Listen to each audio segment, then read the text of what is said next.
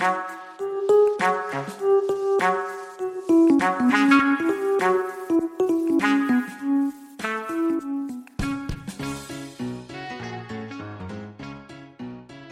und herzlich willkommen bei Jus Profi, dem Podcast für Profijuristen und alle, die sich für Recht interessieren. Heute eher äh, das Schwergewicht auf dem zweiten Teil, alle, die sich für Recht interessieren. Ich habe heute zwar keinen Juristen per se, aber jemanden, der für Juristen interessant ist, jemanden, der Recht schafft im Parlament.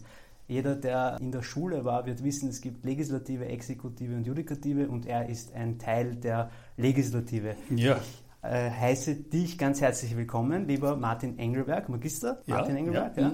Vielen Dank Ähm, für die Einladung. Ja. Danke, dass du dir die Zeit genommen hast. Und fangen wir vielleicht gleich damit einmal an. Ähm, Wer bist du? Wie bist du zu dem gekommen? Du hast was anderes studiert. Du bist eigentlich Psychoanalytiker. Ja, aber eigentlich Betriebswirt. Also ich fange mal von vorne an. Äh, Ich habe tatsächlich Handelsakademie gemacht und Wirtschaft studiert und auf der Wirtschaftsuniversität ein bisschen auch äh, erstens mal mit Recht äh, natürlich recht viel Kontakt gehabt. Ich fand das im Übrigen fast den spannenden Teil des Studiums. Äh, Also sowohl Privatrecht, also Handelsrecht, äh, bürgerliches und dann äh, Verfassung, Verwaltungsrecht. Also es waren schon auch die großen Prüfungen und auch spannend vom Fach her. Und gleichzeitig habe ich aber auch an der Wirtschaftsuniversität so den ersten Kontakt zur Psychoanalyse bekommen. Es gab ein äh, Institut, das gibt es auch immer für so Verwaltungsunternehmensführung, hieß es damals. Es gibt es noch immer, heißt aber jetzt anders und ich habe dort einen Lehrauftrag, lustigerweise. Und äh, das war ein bisschen so psychoanalytisch äh, geführt. Und äh, dort hatte ich so den ersten Kontakt mit Boss-Seminaren, Übungen äh, mit Psychoanalyse. Ich habe dann fertig studiert, habe eigentlich begonnen, unternehmerisch zu arbeiten im Immobilienentwicklungsbereich. Das, äh, die Psychoanalyse hat mich aber nicht losgelassen, habe dann eine Psychoanalyse begonnen und dann auch die psychoanalytische Ausbildung begonnen nebenbei äh, und dann eben auch mit Patienten gearbeitet. Also es war schon einmal eine äh, recht spannende Polarität, die ich da äh, entwickelt habe. Ähm, in dem nächsten Schritt habe ich dann das ein bisschen zusammengeführt äh, und nicht mehr so mit Patienten gearbeitet, so, äh, sondern zunehmend mit Unternehmen, äh, Unternehmensführungen, äh, habe da an deren, sagen wir mal, Performance gearbeitet, ähm, in Führungsgremien, aber auch Coachings und so weiter. Und äh, dann kam in der letzten Phase jetzt vor vier Jahren, ein bisschen mehr als vier Jahren, dazu, dass äh, mich Sebastian Kurz eben angesprochen hat, ob ich äh, Interesse hätte zu kandidieren auf seiner Liste, also auf der Bundesliste, was natürlich eine auch schöne Ehre ist. Und äh, das waren ja zehn Personen, die er eingeladen hat, auf der Bundesliste zu kandidieren, die auch nicht äh, Mitglied der ÖVP äh, waren und äh, zum Teil auch noch immer nicht sind. Und äh, ja, und seitdem bin ich jetzt auch noch im Nationalrat. Ich habe ihn schon sehr früh kennengelernt, da ist er gerade Staatssekretär geworden, damals im Innenministerium. War sehr beeindruckt von ihm. Ja. Und äh, wir haben dann immer wieder sehr gute Gespräche auch geführt und er hat mich dann auch immer wieder eingeladen. Es gab dann so Treffen, äh, die ich auch ein bisschen moderiert habe. Und äh, im Übrigen gab es dann so den Running Gag, dass ich immer wieder Leute gefragt habe, ja, also wenn Sebastian Kurz dann einmal Parteiobmann würde und äh, Kandidat als Bundeskanzler, äh, wären Sie bereit, den auch zu unterstützen und wie? Und dann haben die gesagt, ja, also kann ich mir schon vorstellen. Ich gesagt, ja, aber würden Sie zum Beispiel auch kandidieren oder sagen wirklich? Ja. Und dann ist es immer so vorsichtig geworden. Naja, hm, also das weiß ich natürlich nicht. Und irgendwie daraus kam dann irgendwann einmal ein Moment, wo der Sebastian mich dann gefragt hat, sag einmal, äh, weil du das auch immer wieder fragst, wie wäre das eigentlich mit dir? Ja? Äh, und äh, da konnte ich natürlich nicht Nein sagen. Äh, es war natürlich auch eine besondere Komponente, vielleicht auch noch, dass ich ja ein aktives Mitglied in der jüdischen Gemeinde bin. Und ich das auch noch ein zusätzlich schönes Zeichen fand, weil letztlich bin ich das erste aktive Mitglied der jüdischen Gemeinde, das in den Nationalrat eingezogen ist ähm, seit dem Zweiten Weltkrieg. Es gab zwar jüdische Abgeordnete, aber sozusagen nicht solche, die ähm, äh, irgendwie aktiv in der Gemeinde waren. Ja? Also, Okay. Und daher war das auch noch eine besondere Ehre. Und tatsächlich meine Angelobung fand auch noch dazu am 9. November Okay. zwei- 2017 statt. äh, Und das war dann vielleicht auch noch einmal eine besondere äh, Note, äh, schöne. Super, super. Ähm, gibt's, äh, weil, weil, du so erwähnt hast, gibt es aktuell auch andere jüdische Abgeordnete nein, im Parlament? Okay. Mhm. Also äh, interessanterweise in der letzten Legislaturperiode gab es den David Lazar äh, bei der FPÖ, ja. äh, der aber auch nicht in der Gemeinde irgendwie ja. aktiv ist.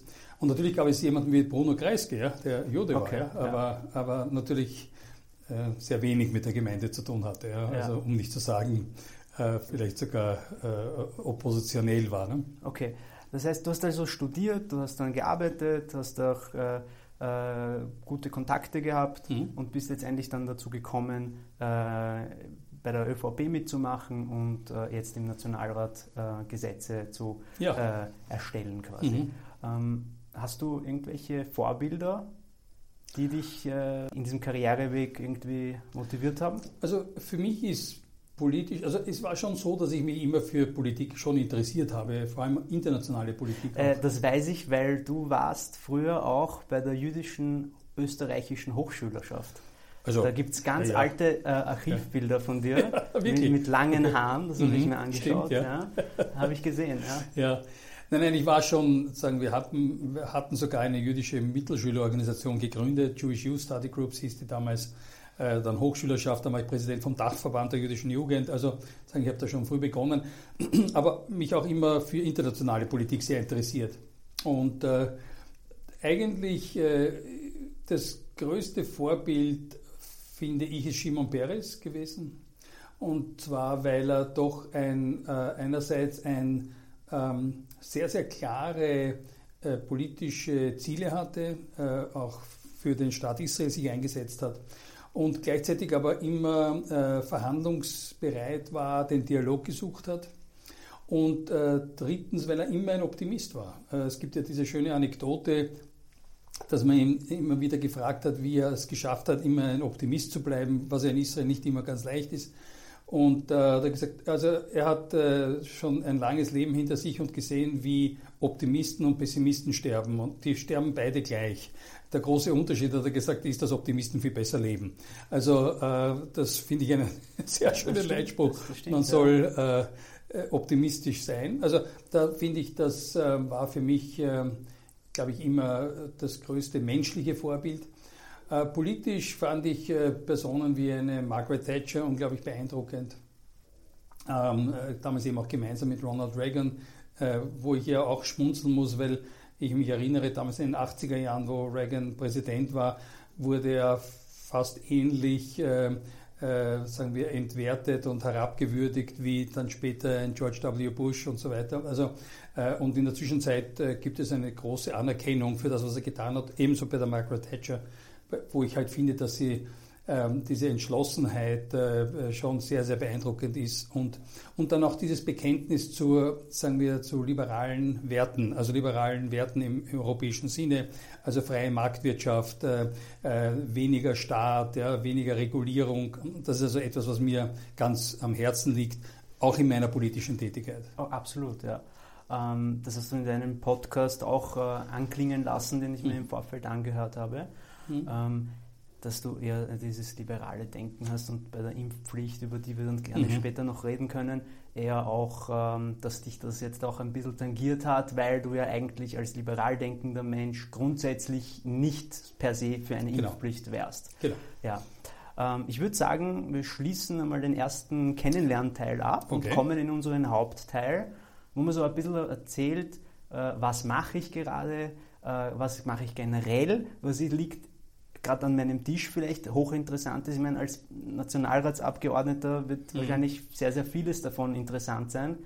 Ja, vielleicht einmal ganz grundsätzlich und einleitend für alle Leute, die sich nicht so richtig vorstellen können, was macht ein Nationalratsabgeordneter? Man sieht manchmal äh, im Fernsehen auf ORF 2 die äh, Sitzungen, aber dann sieht man auch manchmal Leute spielen am Handy oder lesen Zeitung, ja. sind irgendwie so uninteressiert dabei oder gar nicht. Viele, viele Sitzplätze sind auch leer. Oder mhm. wie genau, was ist, wie ist so der Alltag? Was kann man sich darunter vorstellen? Wie, wie, wie schaut es wirklich aus?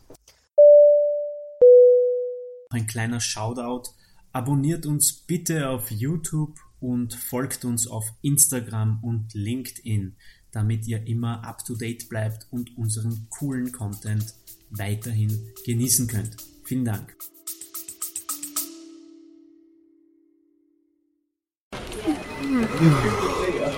Na, hast du schon Mittagspause? Schön wär's. Ich warte gerade auf den Report.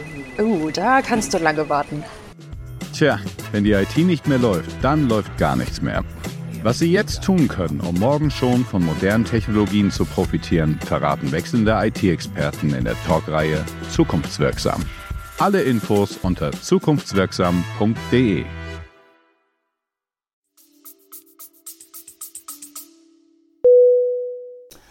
Also man müsste es so sagen, weil du als erstes angesprochen hast, äh, den, quasi die Plenarsitzungen. Die Plenarsitzungen sind ja nur ein kleiner Teil der politischen Tätigkeit, sind in der Regel einmal im Monat, äh, was sozusagen äh, mehr oder weniger dann eine ganze Woche uns beschäftigt, weil wir dann in der Vorbereitung Clubsitzungen haben. Auch im, im ÖVP-Club gibt es ja Untergruppierungen, also für den Wirtschaftsbund, äh, für den ÖAB, für, die, für den Bauernbund. Also das sind, wie soll man sagen, ein ganzer Vorlauf an Sitzungen und dann eben die Plenartage selber. Jetzt ist es so, dass in, bei uns hier schon ähm, gilt, dass eigentlich jeder anwesend sein sollte. Äh, es gibt ja andere Parlamente, zum Beispiel in Deutschland, wo dann immer auch nur äh, die Abgeordneten äh, dort drinnen sitzen, die unmittelbar mit diesem Sachthema zu tun haben. Und das ist ein bisschen jetzt auch hier bei uns so. Das heißt, die, die mit dem Thema zu tun haben, auch zu diesem Thema sprechen die sind natürlich, sitzen da und äh, verfolgen auch die Debatte. Ähm, wenn es einen interessiert, verfolgt man es auch, auch wenn es nicht unbedingt ein, aus einem Ausschuss ist, wo man selber dabei ist. Äh, aber natürlich, äh, äh, ja, äh, schaut man vielleicht auch Mails an oder, oder liest auch einmal Zeitungen, was ja auch dazugehört ja, zur, zur politischen Arbeit. Äh, und äh, was auch noch äh, sehr viel stattfindet, ist, nachdem ja viele Kollegen, Abgeordneten aus den Bundesländern kommen, ist das eine gute Gelegenheit, die Plenartage, um irgendwelche Treffen zu machen zu bestimmten Themen. Da haben wir verschiedene Räume hier um, das, um den Plenarsaal herum. Und dann kann, können wir uns auch treffen und bestimmte Themen voranbringen. Daher ist der Plenarsaal halt unterschiedlich gut gefüllt, hängt auch davon ab, welches Thema gerade läuft und wer auch redet. Also das äh, macht natürlich auch immer einen Unterschied. So, wie schaut die weitere Arbeit aus? Wir haben natürlich Ausschüsse, wo ja äh, sagen, die Gesetzesvorlagen diskutiert werden, weiter, also vorbereitet werden. Äh, ich bin sehr in der Außenpolitik engagiert und da gibt es dann mehrere Ausschüsse dazu. Da gibt es also den klassischen Außenpolitischen Ausschuss, aber es gibt auch den EU-Unterausschuss und es gibt den EU-Hauptausschuss. Also überall dort und dann gibt es auch den Unterausschuss für Entwicklungszusammenarbeit. Ich bin Sprecher für internationale Entwicklung, heißt das. Ähm, das heißt, äh, ich äh, bin da in äh, vielen Ausschüssen oder in praktisch allen Ausschüssen, die außenpolitisch ähm, die außenpolitischen Themen abdecken, bin ich dabei. Mhm. Ähm, ich bin außerdem noch im Kulturausschuss und auch noch im Menschenrechtsausschuss. Jetzt was, was, woran arbeite ich am meisten? Ich würde sagen, erstens einmal äh, sage ich immer, es ist eine Querschnittsmaterie. Wir haben ja schon äh, gesprochen über die liberalen Themen. Ich glaube, dass das überall mitspielt. Ja. Das spielt mit den Wirtschaftsthemen, das spielt mit den gesellschaftspolitischen Themen. Also wir haben zum Beispiel äh, noch äh, vor Ende des Jahres das Sterbehilfegesetz jetzt novellieren müssen, weil ja der Verfassungsgerichtshof es aufgehoben hatte. Äh, das ist so ein, äh, ein, klassisches Thema, wo ich mich natürlich gerne einbringe, aber auch äh, bei den ganzen Wirtschaftsthemen, ja, wo es um Steuersenkungen geht, Liberalisierung. Ja, also da bin ich sozusagen immer am Wort, um mich dafür einzusetzen. was unmittelbar natürlich auch sagen, mit meiner sagen wir mal, Herkunft auch zu tun hat, ist, dass jedes Thema, das irgendwie mit Judentum, Antisemitismus, Israel, so weiter zu tun hat, äh, Landet bin ich sozusagen ja, bin ich halt irgendwie immer involviert. Ja. Das ist auch ganz aktuell. Jetzt, äh, wir haben ja ein wirklich sehr, sehr schönes, äh, eine, eine Gesetzesnovelle für das Staatsbürgerschaftsgesetz auf den Weg gebracht vor drei Jahren. Äh, da muss ich auch noch einmal sagen, großen Dank und Anerkennung an Sebastian Kurz. Also ohne ihn wäre das nicht zustande gekommen. Ich habe mich schon vor vielen Jahren immer wieder so erkundigt und dafür eingesetzt, dass nicht nur ehemalige österreichische Juden wieder die österreichische Staatsbürgerschaft bekommen können. das hat ja auch lang gedauert, bis das möglich wurde. Das war erst in den 90er Jahren, dass das ermöglicht wurde. Also ja. Juden, die verfolgt wurden, emigriert sind, jetzt in Amerika gelebt haben oder Israel oder was auch immer, dass die die österreichische Staatsbürgerschaft auch zurückbekommen konnten. Aber das galt nicht für die Nachkommen. Mhm. Und ich erinnere mich noch, so vor weiß nicht, 15, 20 Jahren gewesen sein, habe ich dann habe ich ein Interview gemacht mit einem sozialdemokratischen äh, Politiker der hat mich irgendwie fassungslos angeschaut, wie ich gesagt habe, ob das nicht sinnvoll wäre, eigentlich auch für die Nachkommen das zu machen. Weil man müsste ja sagen, wenn die, wenn die äh, nationalsozialistische Verfolgung nicht stattgefunden hätte, dann wären ja nicht nur die Überlebenden, sondern auch deren Nachkommen Österreicher, ja, normalerweise. Mhm. Also äh, das war undenkbar. Äh, Sebastian Kurz hat das auf seine Agenda genommen. 2018 gab es dann einen Regierungsbeschluss dazu. Äh, dann haben wir dieses Gesetz äh, mit 1. September 2001, ja, 1. September 2001 ist es in Kraft getreten. Das heißt, seit damals können auch Nachkommen von Juden, die in Österreich gelebt haben und äh, zwischen 33, 1933 und 1955 aus Österreich weggegangen sind, können die österreichische Staatsbürgerschaft äh, als Doppelstaatsbürgerschaft annehmen. Und jetzt ganz unmittelbar, weil dann in der Auslegung dieses Gesetzes, also das ist ja, ähm, äh, das ist ja, der Vollzug ist ja Landessache, ja, also ein Bundesgesetz, äh, wo, ähm, wo aber die, die, ähm, der Vollzug beim Land liegt, in dem Fall bei der MA 35 in Wien, gab es äh, Fälle, wo die, sagen wir mal, äh, auf eine bestimmte Art und Weise das Gesetz interpretiert haben, wie wir es nicht richtig fanden und daher haben wir jetzt auch noch einmal eine Novellierung gemacht. Äh, und da war mir, es mir ganz wichtig, dass wir es noch vor Jahresende einbringen. Äh, das ist jetzt in der Begutachtung, wie das heißt. Also das ist jetzt dieser legistische Prozess, also für Juristen vielleicht eh ein, ein Alltagswissen, aber äh, also es kommt ein, in dem Fall ein, ähm, ein ähm, Antrag, ein Gesetzesantrag, der in dem Fall nicht aus einem Ministerium kommt, also es ist nicht ein Ministervortrag, sondern es ist eben im, wir haben es im Nationalrat unter den Parteien äh, sagen, äh, ausgearbeitet. Kommt also kam ins Plenum, erste Lesung, ist jetzt in der Begutachtung, das heißt, es ähm, ist auf dem Internet einsehbar, gibt auch schon Stellungnahmen dazu. Das endet oder hat schon, glaube ich, jetzt geendet mit Ende Jänner. Und äh, jetzt werden wir halt im nächsten Schritt äh, uns zusammensetzen, uns anschauen, welche Stellungnahmen es gibt, wo man die allenfalls auch berücksichtigt. Äh, wir haben da schon auch natürlich die Unterstützung der Juristen, sowohl im Innenministerium als auch im Außenministerium.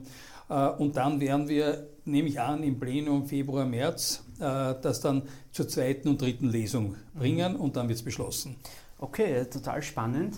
Ähm ja, ich habe meinen, wenn ich mich richtig an meine Lehrbücher erinnere, ja, sind ja zwei Drittel oder drei Viertel aller Gesetze, die entstehen, entstehen auf, äh, Regierung, aus, aus einer ja. Regierungsvorlage und nur äh, verhältnismäßig wenig aus einem Initiativantrag des Parlaments ja. selber. Ähm, jetzt die Frage, weil du es auch angesprochen habt, ihr habt eure Legisten, die sich das anschauen, vorher, nachher noch einmal drüber schauen aber trotzdem kommt es dann dazu, dass wie bei diesem Gesetz zur Sterbehilfe ja. der Verfassungsgerichtshof dann trotzdem einen Strich durch die Rechnung zieht. Ähm also Moment, das Gesetz über die Sterbehilfe ist ein altes gewesen, das aber eben im Zuge eines Falles, wo das jemand angefochten hat, der Verfassungsgerichtshof gehoben hat. Ah, okay. Ähm, aber trotzdem aber, kann es ja dazu kommen. Abgesehen oder? davon gibt es natürlich immer wieder Fälle. Äh, ja, es ist tatsächlich, könnte man sagen, ein bisschen ein Missverhältnis, äh, sagen wir, von den äh, Kapazitäten. Das heißt, äh, du hast in den Ministerien äh, schon ähm, sehr viel mehr Know-how, auch legistisches Know-how äh, konzentriert. Und äh, die Clubs sind meine, nicht schlecht ausgestattet. Wir haben sehr, sehr gute Referenten für alle Bereiche, auch Juristen. Aber letztlich im Vergleich zu dem, was in den Ministerien jeweils sozusagen an Manpower da ist, ähm, äh, sind wir da nicht, nicht stark genug aufgestellt, finde ich. Ja. In anderen Ländern, also zum Beispiel in Deutschland, ist das viel stärker. Also da haben die, die Bundestagsabgeordneten äh, ein viel größeres ähm, ähm, äh, Pouvoir und auch, ähm, um auch Mitarbeiter anzustellen und, äh, und die, die Clubs haben auch ein viel größeres Budget um äh, den entsprechenden Staff aufzubauen. Also würdest du tatsächlich dann sagen, dass das oft daran scheitert, dass man nicht genug Kapazitäten und letztendlich Geld darin investiert hat, einen Legisten anzuheuern von der Uni oder wo auch immer, der noch einmal drüber schaut und sagt, nein, das passt nicht, da würde der Verfassungsgerichtshof wahrscheinlich sagen, das geht gar nicht, also das ist verfassungswidrig, ja, das müsstet ihr anders oder inhaltlich oder zumindest formell anders formulieren. Ja. Okay. Also das war ja jetzt gerade im, im Zuge der Pandemie und der, der wirklich so vielen äh, Gesetze, Verordnungen, die ja da beschlossen wurden, war ja das ganz offensichtliche ein großes Manko, nämlich jetzt nicht nur äh, im, auf Parlamentsseite, sondern auch auf Ministeriumsseite. Also im Gesundheitsministerium hat offensichtlich viel gefehlt an, an juristischem Know-how und da sind ja halt ganz viele Dinge dann auch äh, rausgegangen, die so nicht hätten rausgehen sollen und da wurden auch zum Teil aufgehoben. Ja? Also. Genau, ja, das, das, das war nämlich, kann ich mich persönlich erinnern, dass ich mit anderen Juristen darüber diskutiert habe und wir ja. uns genau gefragt haben, warum nicht da ein paar tausend Euro irgendeinem Professor äh, ja. in die Hand gedrückt wurden und gesagt wurden, du mach bitte ein Gutachten und schau schnell, ob das passt, bevor wir da jetzt im Nachhinein im Endeffekt viel mehr an Kosten verursachen, nicht wahr? Ja, weil Jetzt würde ich das, wenn, ich, ich äh, tue ja auch gerne immer so ein bisschen psychoanalytisch äh, äh, Überlegungen anstellen. Also ich denke, äh, brutal gesagt, die Eitelkeit ist ein Hund. Also äh, es, wie das halt so auch unter Juristen ist, lassen sie sich nicht gerne von anderen Juristen vielleicht über die Schulter schauen. Ja würden vielleicht meinen, naja, also sie wissen eh selber genug oder sind kompetent genug. Ja. Äh, also ich könnte mir vorstellen, dass das mitspielt. Ja? Also ich gebe dir aber in Wirklichkeit vollkommen recht. Äh, also nach meinem Eindruck äh, fehlt uns da durchaus ähm, äh, das Potenzial, äh, um das noch besser, oder wir könnten es besser machen. Okay. Okay, das haben wir mal besprochen. Vielleicht jetzt einmal so ganz, ganz, ganz alltäglich, was machst du heute? Du bist ja hier mit mir im Parlament, ja. du, du, kommst aus Terminen und hast später wahrscheinlich auch noch Termine. Genau. Was macht, was macht man? Also was macht ein Nationalratsabgeordneter wie du? Wie schaut es da konkret aus? Was, mit wem triffst also, du dich beispielsweise? Ja, also mein Alltag schaut eigentlich so aus, dass ich erstens einmal wirklich äh, eine ziemliche Flut an E-Mails äh, und Nachrichten inzwischen auf verschiedenen Kanälen sozusagen bekomme. Leute wollen was wissen, äh, Leute haben ein Problem, Leute wollen irgendeine Sache unterstützen oder wollen, dass ich eine Sache unterstütze. also das auch international. Also da, ich würde mal sagen, da arbeite ich relativ viel meiner Zeit an diesen Dingen. Äh, dann gibt es natürlich auch die, die Bitte um Treffen. Ja? Äh, wenn wir von heute sprechen. Äh, ich habe einerseits mit jemandem jetzt im Außenministerium ein wichtiges Treffen jetzt im Anschluss daran, wo ich meine Reisepläne für die nächsten Monate diskutieren möchte. Also ich habe einige Ideen, ähm, bin eingeladen zu einer Konferenz nach Marokko, äh, ich bin eingeladen zu einer Konferenz äh, in Kroatien. Ähm, es gibt auch eine Reise nach Bhutan, die weil Bhutan eines der Schwerpunktländer unserer internationalen Entwicklungszusammenarbeit ist, ähm, ob wir das dieses Jahr irgendwie unterbringen können. Also, und das ist dann sozusagen ein ganzer äh, ja, ein ganzer, ganzes Prozedere. Das heißt, ich äh, nehme dann Kontakt auf mit den Botschaften ähm, oder mit dem Botschafter, mit dem jeweiligen oder Botschafterin. Ähm, dann äh, der Botschafter oder die Botschafterin, die hier ist, von diesem jeweiligen Land, äh, treffe ich dann und ähm, dann entwickelt man ein Programm, wen ich dort sehe, was ich mir anschaue und so weiter. Ja. Okay. Äh, also das ist das eine. Das zweite ist zum Beispiel ein wichtiges Thema, ähm, mit dem ich mich auch äh, sehr intensiv beschäftige, ist der Nationalfonds. Äh, und es gibt auch einen Zukunftsfonds, der im Bundeskanzleramt angesiedelt ist. Der Nationalfonds ist ja im Nationalrat angesiedelt. Hier äh, stehen wir vor der Herausforderung, dass ja leider immer weniger Überlebende am Leben sind noch, die natürlich unterstützt werden und auch sollen weiterhin. Aber auf der anderen Seite ist es ein nicht kleines Budget. Äh, und die Frage ist äh, der Allokation, ja, wohin soll das gehen, in welche Projekte, ja, was ist sozusagen der politische Wille, äh, was wir damit fördern wollen und so weiter. Also ist zum Beispiel heute auch ein weiterer Termin. Äh, ich habe dann noch einen Termin mit jemandem aus der Kultusgemeinde, weil es da um ein Buchprojekt geht, äh, wo er einfach von mir auch gewisse Dinge hören möchte, weil ich ja doch ein Leben lang letztlich in der jüdischen Gemeinde sehr aktiv war. Also so, so, so laufen die Termine. Okay, also ähm, das führt mich auch zu meiner nächsten Frage, die ich mir eigentlich schon selbst beantworten kann. Ist es ein klassischer 9-to-5-Job? ganz, ganz, und gar nicht. Ja.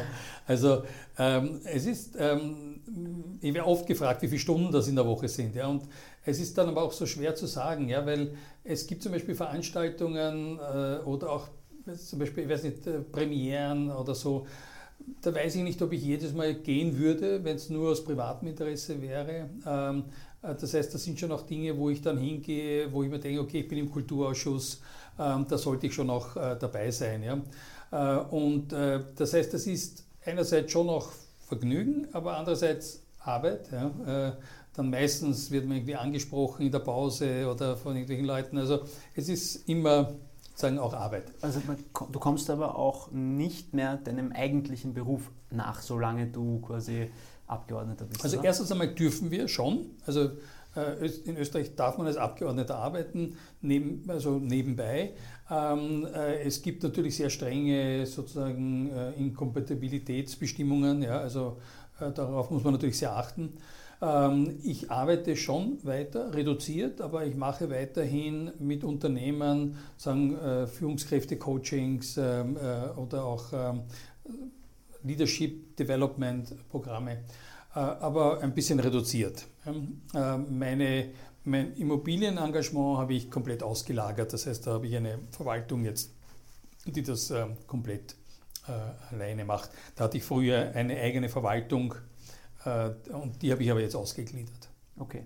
Und ich nehme mal an, dass von all den Jobs, die du bis jetzt gemacht hast, wird dieser dir wohl vielleicht am war, ist wahrscheinlich der interessanteste oder würdest du das also erstens würde ich sagen, ja, es ist definitiv interessant. Es ist eine spannende Erfahrung, wobei ich jetzt so anfange. Die spannendste Erfahrung war diese doch sehr unmittelbare Zusammenarbeit mit Sebastian Kurz und auch die Begleitung auf vielen Reisen. Also wir waren mehrmals in Israel, wir waren äh, zweimal in, in, in, Washington äh, und einmal auch beim, äh, auch beim äh, Präsident Trump im Weißen Haus, was schon auch irgendwie ein Höhepunkt immer auch ist für, für jeden, der politisch aktiv ist. Wir waren in Großbritannien, Irland, auch in afrikanischen Ländern. Also es waren sehr, sehr interessante Begegnungen, sehr, sehr spannende Reisen, auch sehr spannende Gespräche mit ihm zu den jeweiligen Ländern. Das, das, fand ich auch gut, dass du das, oder finde es auch gut, dass du alles postest in den sozialen mhm. Medien, dass man leicht äh, sich das äh, also dass man dich live, live mit und leicht live und leicht mitverfolgen kann, ja. was du machst. Ja, äh, also ich äh, bemühe mich, ja, das äh, freut mich auch in der Zwischenzeit, es ist doch eine relativ große Menge an Leuten, die es verfolgt und äh, mir auch Feedback gibt und äh, freut mich auch sehr. Ja. Also äh, ich mache ja eben auch einen Videopodcast ähm, jede Woche, ja, genau. Freitag. Der heißt Engelberg Politics und Psychoanalyse, genau. wo ich immer so einen Rückblick auf die vergangene Woche mache. Und äh, ja, macht viel Freude. Ja? Also das äh, gehört auch dazu. Auch wenn es immer wieder ein bisschen anstrengend ist, man muss sozusagen immer schauen, dass fotografiert wird oder dass man die Fotos bekommt und damit es auch interessant ist. Ähm, also zurückkommend, das Interessante, das eine waren sicher die Reisen und die enge Zusammenarbeit mit Sebastian Kurz. Äh, äh, das zweite ist einfach diesen Prozess, den politischen Prozess sozusagen kennenzulernen.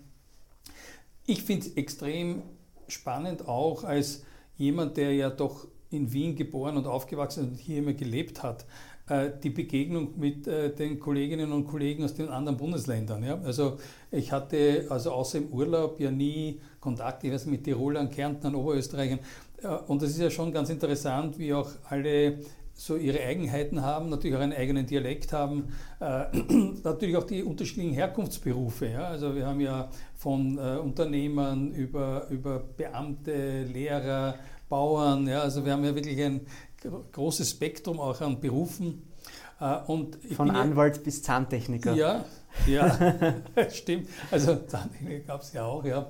Ähm, das heißt, ähm, äh, das ist schon ich bin ja ganz grundsätzlich ein sehr interessierter Mensch. Also ich interessiere mich für Menschen und was sie tun und was der Background ist. Und das ist natürlich ein großes Reservoir, ja, wo ich immer wieder, wenn wir auch sozusagen informell zusammensitzen, ich äh, mich wirklich interessiere, äh, was tun die Leute, wo kommen die her. Und das finde ich eine extrem spannende Erfahrung. Ähm, und und natürlich lernt man einfach sozusagen ja, politisches Geschäft, ja, politischer Alltag aus der Nähe kennen. Ja, ich war ja in beiden Koalitionsverhandlungen auch involviert.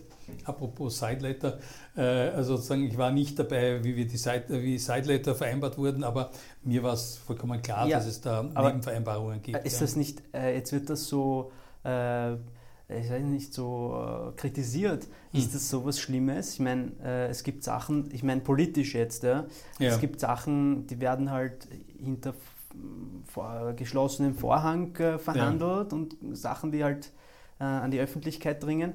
Und äh, jetzt versucht man irgendwie in den Medien auch irgendwie jeden immer, egal welche Partei, zu bekleckern, ja. wenn es gerade passt. So habe ich zumindest den Eindruck. Aber jetzt mal ganz politisch gesehen, ja, also gar nicht einmal rechtlich, sondern politisch, ist das jetzt normal, dass man solchen, solche Postenschacher äh, verteilt oder nicht? Ja. Man kennt, es ist, also aus der, wenn man es in den Medien mitverfolgt, ist es mittlerweile schon so normal, wenn man es eigentlich aus den vergangenen Jahren, es ist fast üblich, dass immer wieder was über dieses Thema berichtet wird. Ja. Also ich habe, glaube ich, dazu eine ziemlich differenzierte Meinung, wo ich morgen in, in meinem Podcast darüber ausführlicher reden möchte. Ich glaube, man muss es so sehen. Erstens einmal war es früher aus dem, was ich mitbekomme, viel, viel schlimmer. Äh, zumal ja der, der Bereich der verstaatlichten Unternehmen viel größer war. Also das hat sich ja sehr reduziert in den letzten 20, 30 Jahren. Also früher gab es ja noch dazu diese Perversion in Österreich, dass ja äh, jede Position quasi doppelt besetzt wurde mit einem roten und einem schwarzen. Also äh, davon sind wir ja schon relativ weit weg. Jetzt in der heutigen Situation, glaube ich, muss man unterscheiden zwischen Positionen, die äh, sagen, äh, direkt dem, dem Ministerium äh, untergeordnet sind oder zustehen äh, und, äh, äh, sagen wir mal, Organisationen oder Unternehmen, die im Staatsbesitz sind oder teilweise oder einen indirekten Einfluss haben. ich glaube, da ist einmal ein großer Unterschied. Jetzt, was das, was alles den Ministerium, Ministerien zugeordnet ist oder wo das Ministerium oder der Bundeskanzler ein Vorschlagsrecht hat, da ist es eigentlich selbstverständlich, dass man äh, einfach äh, sich überlegt, wer soll das werden ja, oder in einer Koalition, äh, wer hat da das Vorschlagsrecht. Äh, ähm, und äh, weil auch zum Beispiel der Verfassungsgerichtshof da immer wieder ein Thema war, es ist halt nun mal so, dass bestimmte äh, Sitze im Verfassungsgerichtshof zum Beispiel vom Bundeskanzler zu nominieren sind. Daher ist es auch äh, vollkommen richtig, äh, darüber eine Absprache zu treffen. Also wenn man eine Koalition hat, wer von den beiden Parteien macht das? Äh, da, wo ich ein bisschen ein Problem habe, ist, wenn dann auch schon Namen dabei stehen. Ja, weil letztlich gehören ja diese Positionen doch auch ausgeschrieben. Äh, und äh, da, ich meine, gebietet es sozusagen der Anstand zu sagen, okay, also äh, vielleicht habe ich meine Präferenzen und ich habe das Vorschlagsrecht, aber ich möchte mal zuerst sehen, wer aller äh, da ist und gebe mal jedem auch eine Chance. Ja? Also das würde ich mir schon wünschen. Äh, was jetzt sozusagen die staatsnahen Organisationen oder die, die, wo es einen indirekten Einfluss gibt, da bin ich als eben wieder Liberaler einfach der Meinung, privatisieren, privatisieren, privatisieren. Je mehr man wegbringt vom Staat, desto besser. Äh, das ist in Wirklichkeit die, keine Regel und keine äh, noch so äh, weiß nicht, rigorosen Transparenzbestimmungen werden verhindern, dass man nicht irgendwie doch etwas ausmacht oder einen Bias hat. Äh, das, wo man es nicht hat, ist, indem etwas privatisiert ist, dann gilt dort sozusagen, äh, hat das Unternehmen den auszusuchen, der der Beste ist.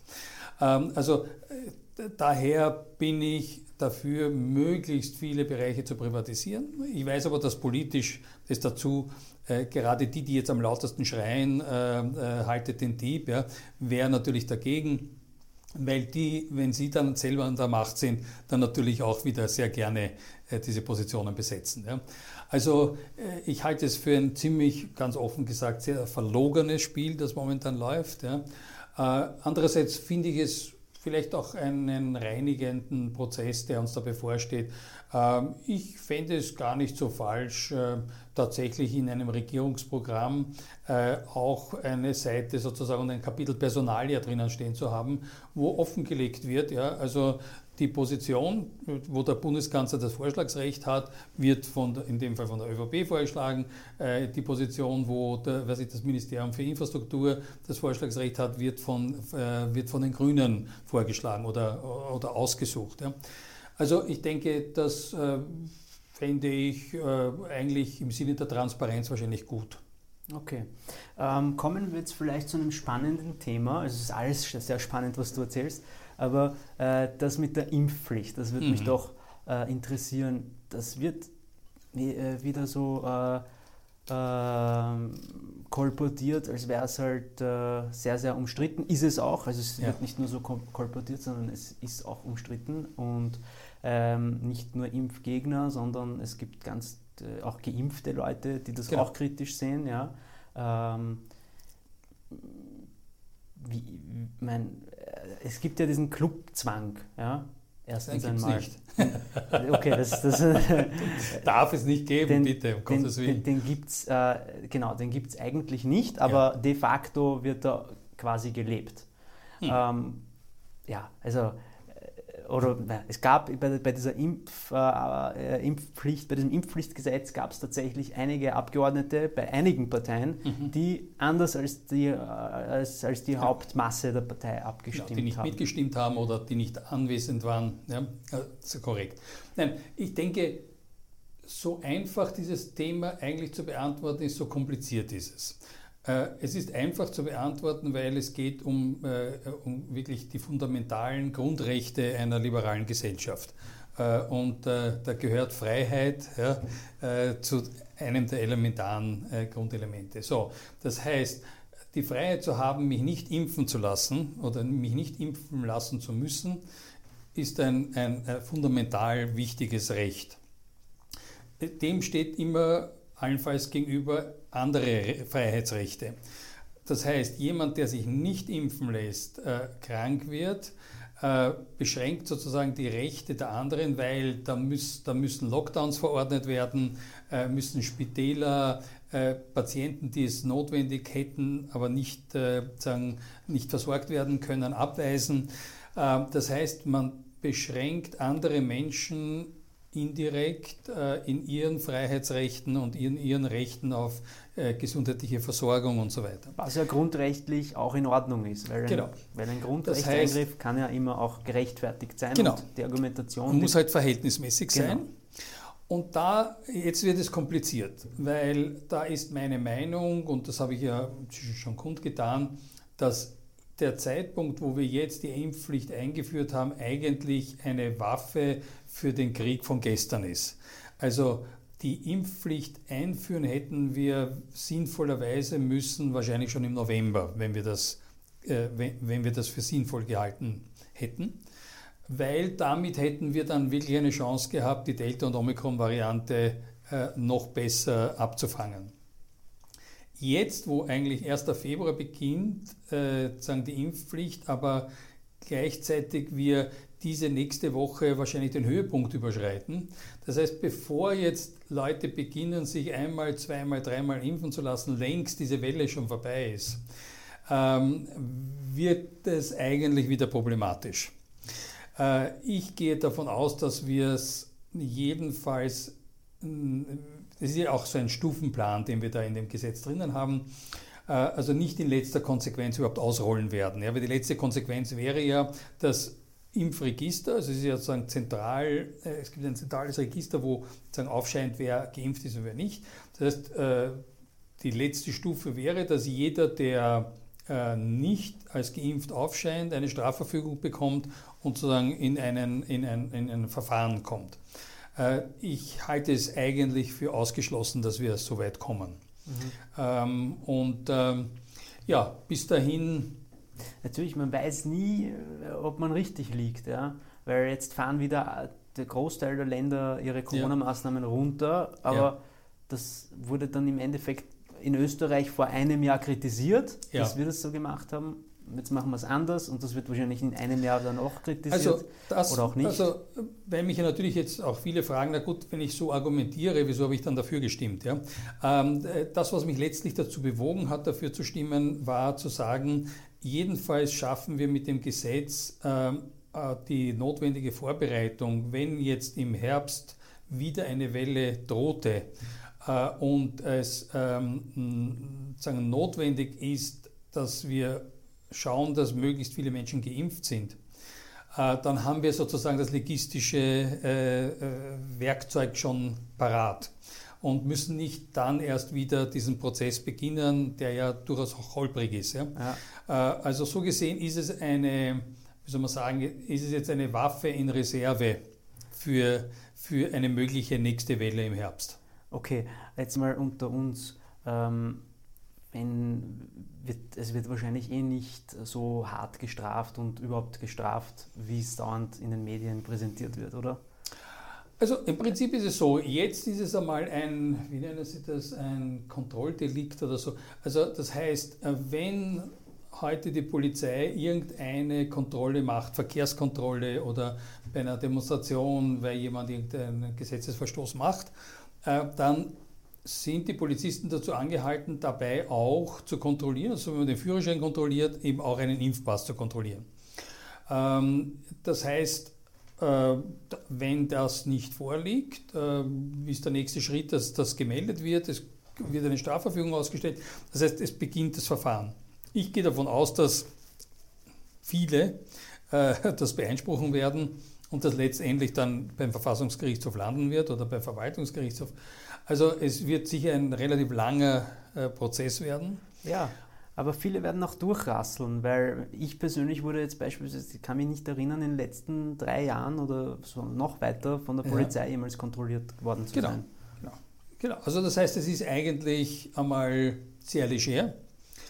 Äh, und die Stufe, dass man dann systematisch das Impfregister durchforstet äh, und da die Strafverfügung ausstellt, ich glaube nicht, dass wir die erreichen werden, weil letztlich würd, würde die das auch das ganze, die ganze Verwaltungsbehörden und die Verwaltungsgerichtsbarkeit wahrscheinlich äh, zum äh, Derailen bringen. Also würde das nicht erpacken, diese Flut an, an Verfahren. Äh, also die haben auch schon eingemeldet, weil wir, hunderte zusätzliche Beamte, die brauchen würden, um das abzuarbeiten. Also in dem Sinne hoffe ich weiterhin auf die Vernunft, bin ja ein optimistischer Mensch der Menschen äh, und, auf, äh, und, und hoffe darauf, dass letztlich äh, wir tatsächlich mit dieser Omikron-Welle äh, die letzte wirklich pandemische Welle jetzt äh, absolvieren und dass wir, wir wirklich zu dem Punkt kommen, den wir eigentlich schon im letzten Herbst ja gedacht haben, nicht, ich meine, Sebastian Kurz hat ja immer wieder gesagt, Natürlich werden die Zahlen hochschießen, aber äh, die Pandemie ist für die Geimpften zu Ende. Also es war schon die Entschlossenheit da und die habe ich voll unterstützt, dass wir gesagt haben, jeder, der sich impfen lassen möchte, kann geimpft werden.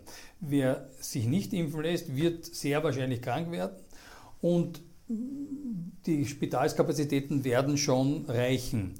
Ähm, damals war noch nicht absehbar, dass Delta so infektiös ist und dadurch die Zahlen wieder so hoch steigen werden.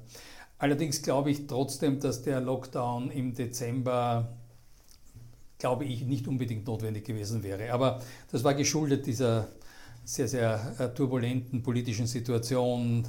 Sebastian ist äh, sagen, beiseite getreten, Schallenberg, dann die berühmte Nachtsitzung da am Weißensee oder wo da in, in Tirol.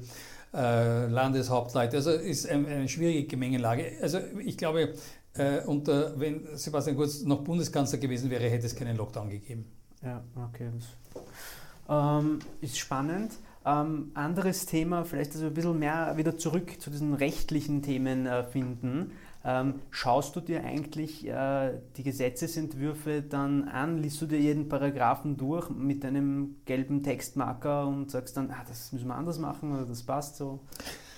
Den Gesetzestext selber zu lesen ist praktisch unmöglich. Ja? Also, weil meistens geht es ja auch um Novellierungen von Gesetzen. Ja? Äh, und da steht dann, äh, jeder Jurist kennt das, äh, steht dann in Abänderung des Paragraph so und so, Absatz so und so, Punkte, Punkte, Punkte, werden die Worte ersetzt durch Punkte, Punkte, Punkte, also unlesbar. Ja? Das heißt, man muss eigentlich, also wenn man dann schon den, den Gesetzesantrag vorliegen hat, vor allem in die Erläuterungen hineinschauen, weil dort steht dann drinnen, worum es geht, was geändert wird und, und dann versteht man es. Noch einmal einen Schritt zurück ist es halt, ähm, äh, in diesem Prozess ist es dann immer abhängig, entweder es läuft eher beim Ministerium und man ist in diesem Bereich äh, sagen, entweder zuständiger Sprecher oder, oder in einem dazugehörigen Ausschuss.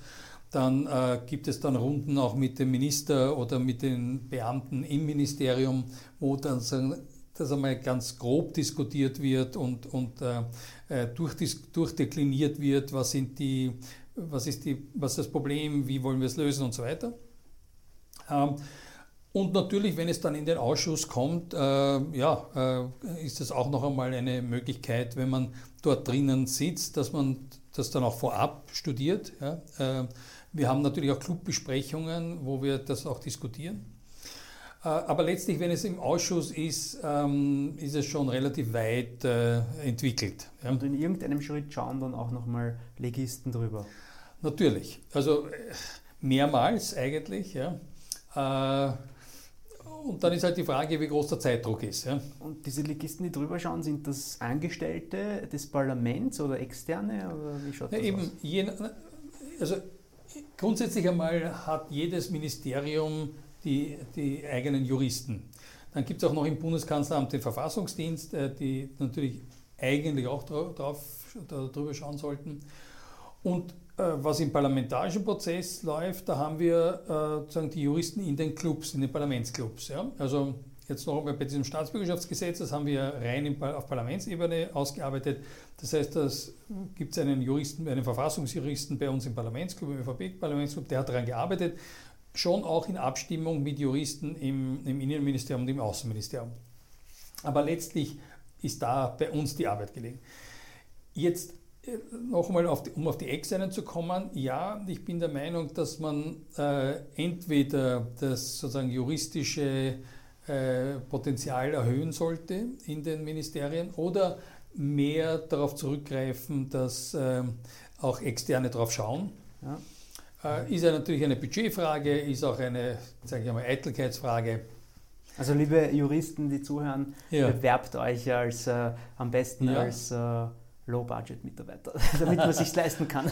Ja, äh, also ich, ich finde ja tatsächlich für Juristen ähm, es schon eine, glaube ich, wichtige, eine wichtige Erfahrung, in dem politischen Prozess irgendwo einmal mitgearbeitet zu haben. Ja, also ich denke, es gibt ja sagen, für Studenten wahrscheinlich auch äh, Praktikumstellen oder auch, äh, äh, auch für Absolventen, äh, dass sie zumindest eine gewisse Zeit ja, in einem Ministerium, im, äh, bei einer politischen Partei ja, äh, andocken, um einfach das auch mitzubekommen. Ja, also natürlich, wenn man ein bisschen ein Interesse an öffentlichem Recht hat und, und ähm, ja, sagen, an politischen mhm. Prozessen mhm. auch. Äh, wenn man rein ins Privatrecht geht, ja, weiß ich nicht, ob es so spannend ist. Obwohl, wahrscheinlich auch. Ja. Also, ähm, ähm, ja. du, du, hast vorhin gemeint, du hast schon viele Gespräche geführt mit anderen Abgeordneten, was die so machen.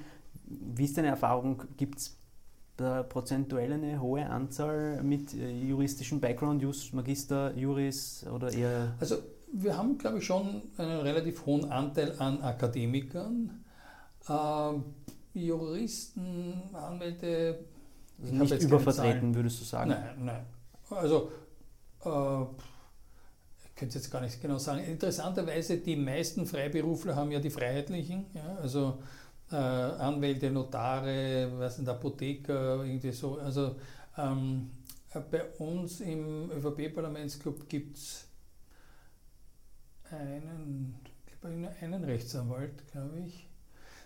Aber es gibt doch einige Juristen, ja, die halt dann in irgendwelchen, also zum Beispiel der, äh, glaube ich jetzt der Finanzminister, oder? Ist, äh, der Magnus ist, glaube ich, auch Jurist. Ne? Also es ist, ist schon, Also ein Just-Studium ist schon ein gutes, eine gute Basis, äh, um in der Politik äh, sozusagen Karriere zu machen. Ja, also äh, Juristen würden ja sowieso ein Just-Studium als die perfekte äh, Kaderschmiede sehen ja, für jeden äh, Job. Ich finde, ich kann dem viel abgewinnen. Ja, also ich finde das schon ganz. Aber man sollte nicht introvertiert sein. Nein, ja, ich meine, äh, man soll nicht. Ich meine, wenn man als ist, ist man, nein, als Politiker macht es natürlich gar keinen Sinn. Ja? Also ähm, da muss man eine gewisse, ja, äh, sagen wir, ich nenne das ja gesunden Narzissmus haben, also schon auch eine Freude daran, in der Öffentlichkeit aufzutreten, zu reden, zu diskutieren, ja, und äh,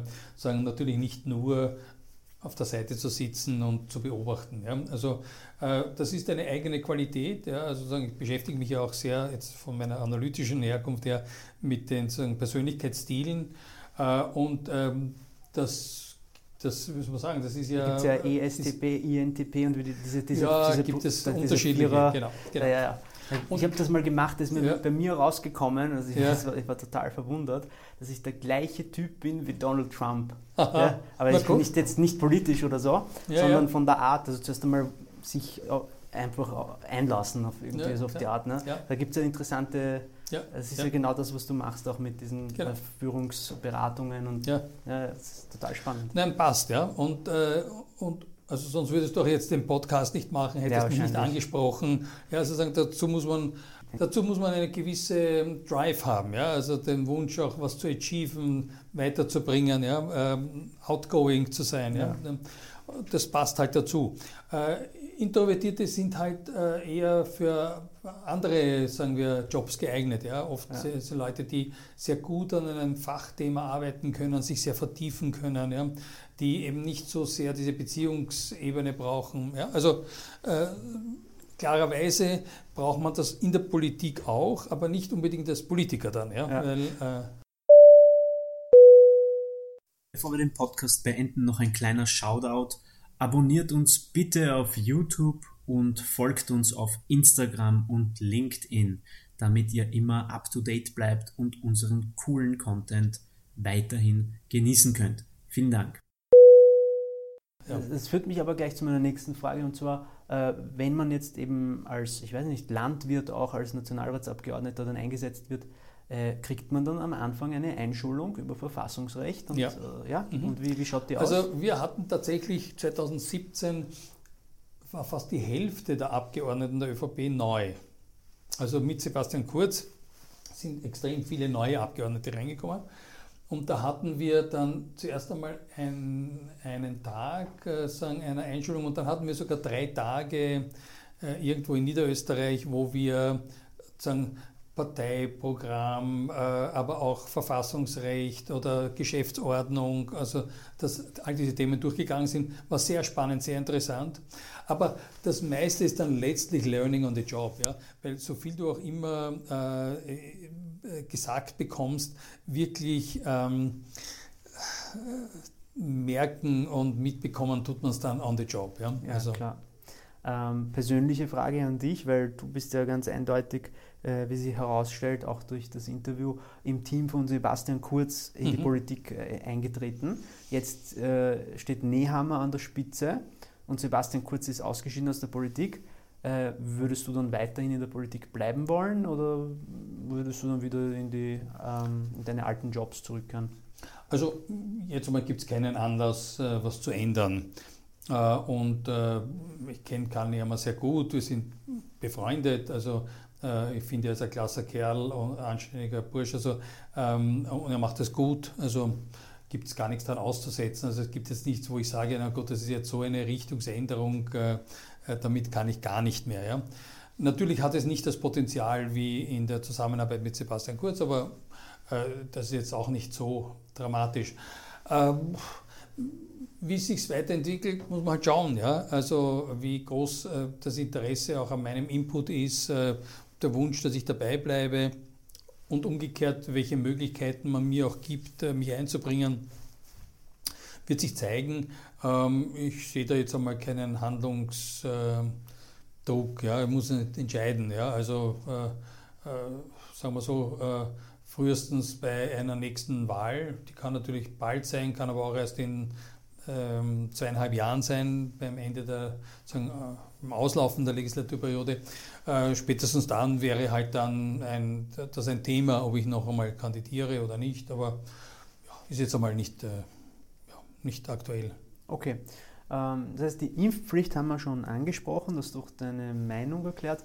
Gibt es aktuell ein anderes interessantes Gesetz, das bei dir am Schreibtisch liegt, äh, wo wir vielleicht dann demnächst auch in den Medien viel davon hören werden? Also Impfpflicht, klar, Staatsbürgerschaftsgesetz, da bin ich wirklich der Haupttreiber und das ist jetzt in den nächsten Wochen hoffentlich äh, äh, geht das über die Bühne. Ähm, ich denke, ich werde weiterhin eben bei diesen äh, Wirtschaftssachen irgendwie mehr oder weniger involviert sein.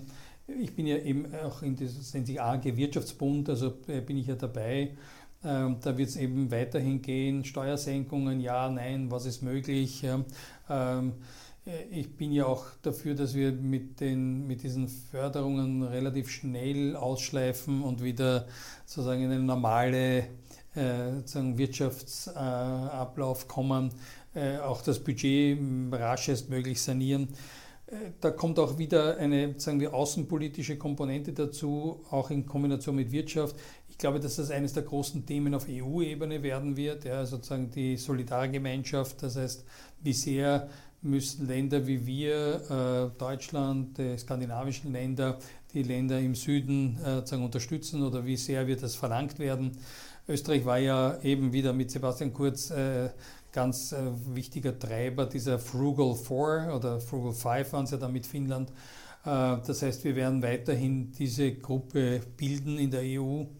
Äh, und da bin ich also ganz, äh, ganz stark auch äh, dahinter. Ja. Also das befürworte ich sehr, dass man in Europa auch die Länder, die bisher sich sehr schwer getan haben, sagen wir, ein ordentliches Budget und einen ordentlichen Haushalt zu führen, dazu angehalten werden, das zu tun, bevor sie weitere Unterstützungsmaßnahmen bekommen. Ist das durch die Corona-Krise jetzt eigentlich auch so, dass Gesetze, die eigentlich geplant waren in den Regierungsprogrammen, alle jetzt hintangehalten ja. werden und nicht parallel irgendwo ja. im Hintergrund doch vielleicht, man, man hätte ja die Kapazitäten oder man könnte auch ich meine, äh, die Sitzungen werden ja trotzdem online abgehalten. Man kann sich trotzdem, Nein, muss sich ja nicht jeder mit Covid-Gesetzen im ja, Nationalrat auseinandersetzen, oder? Ja, die Sitzungen werden, muss ich fast sagen, leider alle live abgehalten. Äh, deswegen leider, weil wir hm, natürlich mit äh, Kollegen, die nicht geimpft sind, keine Masken tragen, in einem Raum sitzen und das immer auch natürlich ein bisschen heikel ist. Ja. Ähm, also das heißt, äh, natürlich das Parlament funktioniert. Wir haben auch alles, ähm, sagen, alle notwendigen Gesetze und so weiter alles verabschiedet. Aber es gibt natürlich große Projekte, die einfach äh, durch die Pandemie hintangestellt wurden. Das, glaube ich, das allergrößte, wichtigste ist das Thema Pflege. Also äh, das sind ja seit Jahren, ist das ein zunehmend größer werdender Missstand ja, mit, mit Pflegekräften, die eigentlich unterbezahlt werden, eigentlich nicht einmal wirklich richtig legal beschäftigt sind, äh, die hauptsächlich aus den mittelosteuropäischen Ländern kommen. Also da, da, gehört viel mehr gemacht in der Ausbildung, in, in, in sagen, das, die Pflege gehört eingegliedert ins äh, Sozialsystem. Ja. Also das ist ein großes Projekt. Ähm, ich glaube, ein großes Thema wird auch äh, eine Pensionsreform sein, eine notwendige. Wir sind ja in Österreich noch immer verheerend bei einem durchschnittlichen Antrittsalter von, ich glaube, jetzt ist es endlich über 60, aber ich glaube noch nicht, dass es 61 ist, was ja verheerend ist, während andere Länder ja schon die, die äh, Pensions, äh, das Pensionsalter erhöhen auf 66, 67 Jahre. Ja. Also das sind also Dinge, da hinken wir hinten nach, wird auch zunehmend unser Budget schwer belasten. Das heißt, wir müssen da Befreiungsschläge machen. Ja. Also das sind so große Projekte, die anstehen. Okay, ich hätte vielleicht noch zum Abschluss dieses Hauptteils äh, eine Anregung. Wir, wir Juristen haben äh, immer im Privatrecht, das hast du wahrscheinlich auch in deinem Studium arbeiten müssen, mit diesem veralteten ABGB, mit mhm. diesem äh, äh, alten Redewendungen, wo Eigentum noch mit TH geschrieben wird und sei mit Y und wie auch immer und einfach auch das Ganze so äh, immer altmodischer wird. Ja? Das ist ja auch über 200 Jahre alt, das mhm. ABGB aus 1811. Ja. Äh, kannst du da mal bitte vielleicht irgendwie das anregen, dass man das einfach sprachlich modernisiert? Ja, also gerne. Ich, wenn du mich jetzt fragst, ob ich es für realistisch halte, äh, würde ich eher sagen, nein. Äh, ich sehe einige legistische Projekte oder Reformbedürfnisse, die, äh, glaube ich, noch früher wären, allen voran das Mietrecht. Halte das für hochproblematisch. Dass Inhaltlich das, oder strukturell, ja, wie es aufgebaut ist, meinst du? Inhaltlich. Also ich, äh, ich meine, es ist ja durch, schon mehrmals durch höchstgerichtliche Entscheidungen quasi überholt, in Frage gestellt. Also es gibt eigentlich keine wirkliche Rechtssicherheit. Es ist kein, es ist auch so, wie es ist, ist auch nicht mehr zeitgemäß. Aber es traut sich keiner angreifen. Ja, da gebe ich dir absolut recht, dass es ähm, vielleicht ein äh, interessantes Gesetz ist, da ich gestern erst in einem Podcast mit einer anderen Rechtsanwältin äh, darüber gesprochen habe, dass man insbesondere im Mietrecht, wenn man Mietrechtsanwalt ist, äh, enorm davon profitiert, wenn man viele Jahre Erfahrung hat. Mhm. Anders als in anderen Gesetzen mhm. ist es im Mietrecht besonders wichtig, weil das Mietrecht sehr kasuistisch ist. Mhm. Also es gibt da Entscheidungen, die äh, total verschieden entschieden wurden, teilweise mhm. höchstgerichtlich auch. Und ja. da ist es eben wichtig, dass man dieses Wissen als Jurist hat. Deshalb ist Mietrecht auch so eine äh, Materie, die man lieben oder hassen kann. Ja, ja. Äh, jetzt einmal äh, von, von, der, von der rechtsanwaltlichen, juristischen Schiene gesehen. Aber du meinst inhaltlich, und natürlich führt das ja auch darauf, ja. Äh, basiert das ja nicht wahr, auch auf dem, dass es inhaltlich vielleicht äh, problematisch ist. Ja? Aber ähm, ich glaube, das ist ein höchst politisch umstrittenes Thema Mietrecht. Ja, ja. ist höchst umstritten, äh, zum Beispiel auch in der Koalition nicht, äh, nicht machbar, eine Reform. Ähm, und äh, ja. Und was konkret würdest du ändern am Mietrecht, wenn du jetzt äh, sagen würdest, okay, ich schreibe das Gesetz alleine? Und ja, naja, äh, wenn ich mich ja schon zu einem äh, liberalen äh, Gedankengut bekenne, dann ist ja offensichtlich, dass eine Liberalisierung des Mietrechts eine weitgehende ich richtig fände, aber das ist ein, ein absolutes No-Go in Österreich. Ja. Also äh, das würde jede Partei umbringen, die dafür sich einsetzt. Ja, weil es ist sozusagen äh, in Österreich noch immer äh, herrscht sofort das Gefühl, also äh, ich habe ein Anrecht auf eine billige Wohnung, äh, äh, wo ein, ein, Mietrecht ist, wird wie ein Eigentum gesehen. Ja? Also es gehört mir unbefristet und ich kann es auch noch weitergeben ja. an die nächsten Generationen. Ja, also durchaus. da gibt es einfach eine Haltung, die doch äh, also ganz obrigkeitsorientiert ist. Ja. Äh, Aber gleichzeitig müsste man dann ja auch versprechen, dass man irgendwie die Inflation bekämpft und alles dafür tut, dass äh, Wohnen trotzdem noch leistbar bleibt, nicht wahr? Ja, nur die Erfahrung zeigt, dass äh, letztlich schon der Markt auch sehr viel leisten kann. Ja? Also wenn äh, ich heute die Möglichkeit habe, äh, eine, irgendwie eine vernünftige Rendite zu erzielen, äh, dann habe ich natürlich mehr Interesse zu bauen oder eine Wohnung zu sanieren als, als nicht. Ja. Ich möchte nicht wissen, wie viele Zehntausende Wohnungen in Wien einfach leer stehen, weil ein Eigentümer sich ausrechnet, okay, der muss jetzt, ich weiß nicht, 50.000 oder was auch immer Euro investieren und dann vermietet das und der Mieter geht am nächsten Tag zur Schlichtungsstelle und lässt, das, lässt die Miete herabsetzen. Ja? Und er hat sozusagen keinen Ertrag darauf. Ja? Und das ist ja muss man schon auch sagen, ein ziemlicher Übelstand. Ja. Also es gibt ja zunehmend äh, Vereine, ja, wo sich, hinter denen sich ja Anwälte und, und Steuerberater oft verstecken, äh, die auch gewinnbeteiligt sind an Verfahren, was ja Rechtsanwälte nicht dürfen. Äh, und äh, die halt von Haus zu Haus gehen und, äh, und dort Mieter sagen, äh, anstacheln, da eben zu klagen. Und äh, Mietheld, die hatten wir auch schon im Podcast. also eine schwierige, eine schwierige Geschichte. Äh, aber ja, nichts hält so lang in Österreich wie Provisorien. Also es ist halt, für mich ist das Mietrecht so ein bisschen ein provisorisches Gesetz, ja, das überfällig ist.